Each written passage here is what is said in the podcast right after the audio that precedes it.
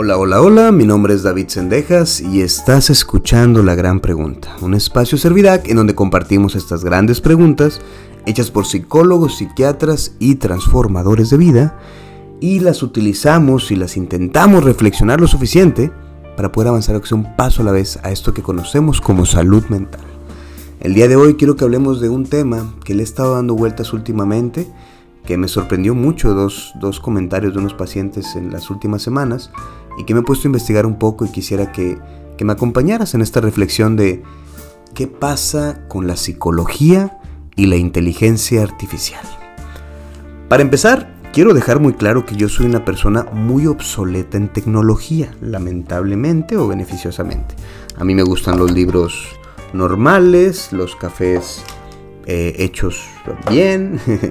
me gusta, me gusta mucho escuchar música acústica y no soy alguien que se la pasa en las redes sociales. Para ser muy sinceros, yo no, no estoy más que subiendo cosas de mi hijo, de mi esposa. y bueno, no soy alguien que se mete mucho a las redes sociales. Pero sí entiendo, sí me gusta escuchar podcasts y eso, y sí entiendo que ahorita hay todo un gran avance en el mundo de la inteligencia artificial.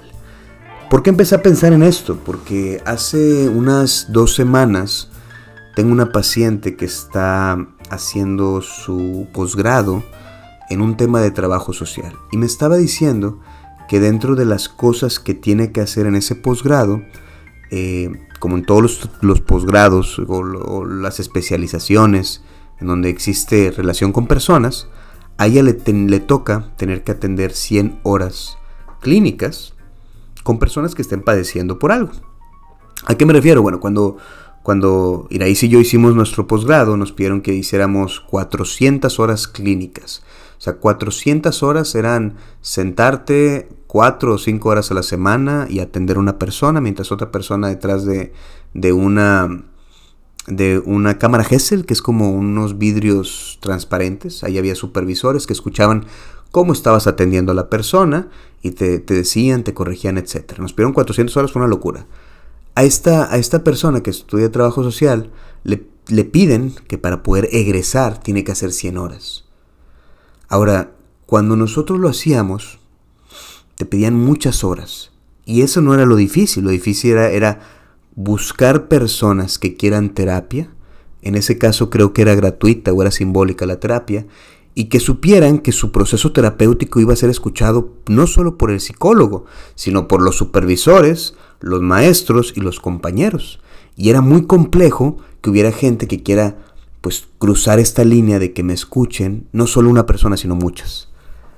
Para esta paciente me contaba que para resolver ese tema, que siempre ha sido un tema difícil, tiene que ver con la privacidad, la intimidad, digo, el, el paciente está de acuerdo que pase, para esta, esta paciente mía que está estudiando trabajo social, le ofrecieron que esas 100 horas las podía tener con una inteligencia artificial. Es decir, en lugar de atender 100 horas a una persona, durante 100 horas tenía que sentarse frente a una computadora donde iba a salir una cara de Panchita Pérez a contarle problemas y ella tenía que estarle dando una, una devolución, tenía que estar utilizando las técnicas, tenía que estar haciendo muchas cosas con esa inteligencia artificial y que de esa manera le iban a palomear las 100 horas de trabajo clínico que necesitaba para egresar y eso iba a estar bien. Cuando me lo dijo, pues se me hizo algo muy interesante y pues me puse a buscar papers y resulta que sí, que muchas universidades están entrenando a personas que tienen que ver con la salud a través de inteligencia artificial. Y la lógica no era tan rara. Tomas un guion de una persona, su personalidad, su forma de ser, y, le haces todo un guion. Esta persona tiene todos estos problemas, le gustan estas cosas, lo mete una inteligencia artificial y esa inteligencia artificial va a actuar como esa persona, va a contarle sus problemas al psicólogo. Es, es como algo, no, no suena una locura, pero suena raro a final de cuentas. Por ejemplo, hace unos 14 años, cuando yo inicié con el tema de la psicología, me acuerdo que una persona se nos vino a acercar a, decirnos, o sea, a la psicología presencial, ya que la gente iba al consultorio, y una persona vino a decirnos que él quería hacer psicoterapia por teléfono. Y para mí y el equipo de psicólogos que estábamos en ese entonces, nos hizo una locura. ¿Cómo hacer terapia por teléfono? Estás mal. Váyase. Y pues miren, yo ahorita actualmente vivo terapia en online, a distancia, que no era el teléfono y no era la idea que tenía ese hombre, pero bueno, o sea, ideas raras con el paso del tiempo no se vuelven tan raras. A mí se me hizo muy interesante pensar en estos nuevos psicólogos que para poder entrenarse iban a estar hablando con alguien que no es alguien. Pero yo me puse a pensar, a ver, ¿por qué se me hace tan difícil esta idea? A final de cuentas, pues mm, la técnica y la escucha activa, que son cosas básicas en la psicología, las van a poder hacer a través de la inteligencia artificial. Hay otras cosas. Hay otras cosas como que tienen más que ver con el inconsciente. Hay otras cosas que tienen que ver con yo, cuando te escucho a ti, yo siento cosas. Y no es magia eso, es un proceso que se llama transferencia. Y ponerle atención a esas cosas me permite escucharte mejor a ti. Eso es un proceso de, psicoterapia, eso es algo que yo hago. Por ponértelo un ejemplo. Viene una paciente conmigo y me empieza a contar que, que, todo va bien, que ya no ha tenido problemas, que las cosas están funcionando muy bien, que no se siente, que no se siente angustiada, que, que acomodó lo que tenía que acomodar. Y cuando yo voy escuchando a esta paciente, me empieza, me empiezo a sentir como que, con flojera.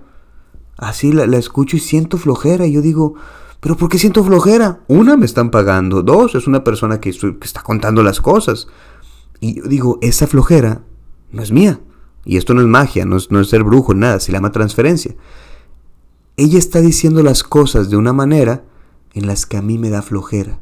Hay algo dentro de ella que está intentando darme flojera. Y yo le pregunto, ¿por qué parece que estás tratando de aburrirme con esto?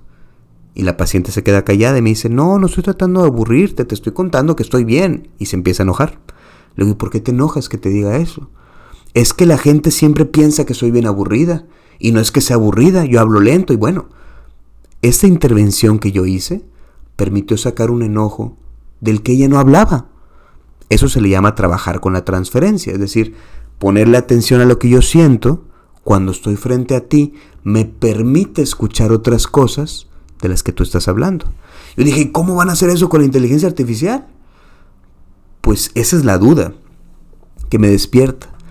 Luego también es este, esta semana un paciente que yo vi hace mucho tiempo y acaba de retomar su proceso, me dijo, no te había buscado David porque estaba pasando por un momento triste de repente y abrí ChatGPT y en ChatGPT tú le puedes decir lo que quieras. Y yo le decía, ChatGPT, estoy muy triste porque creo que me van a correr del trabajo y no sé qué hacer.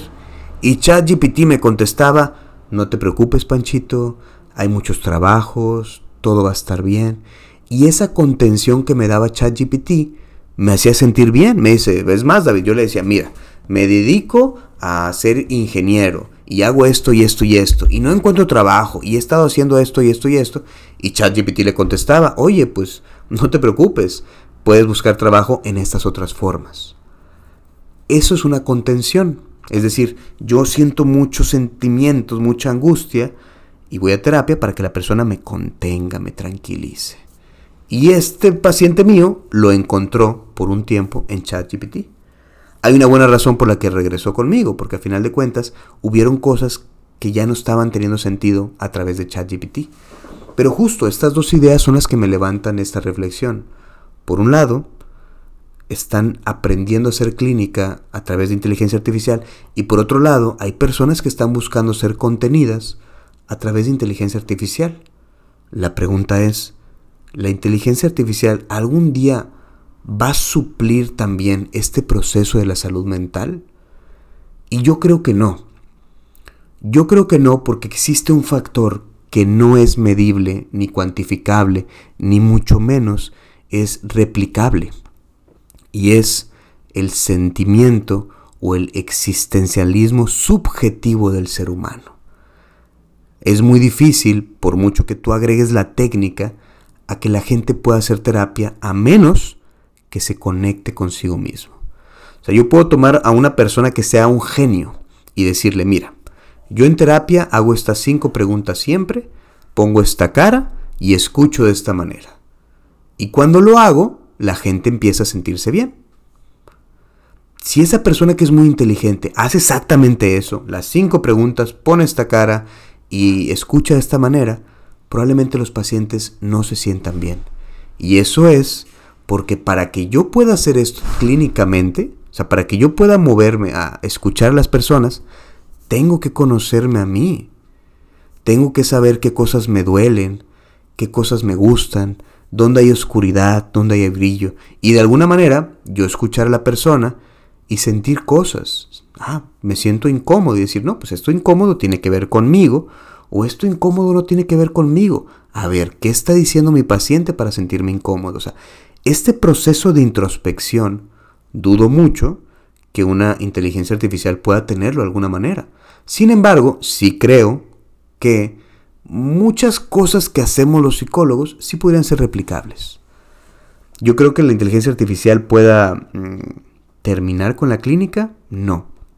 De hecho, no, yo creo que por el, aumento del universo de la inteligencia artificial, más personas van a buscar clínica, porque más personas van a buscar su lado humano que no encuentran directamente en las computadoras.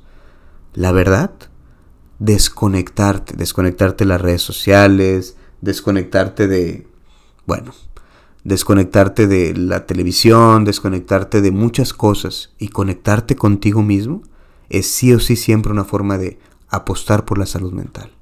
Conocerte a ti, decir hoy por qué estoy enojado, hoy por qué estoy triste, darle significado a las cosas.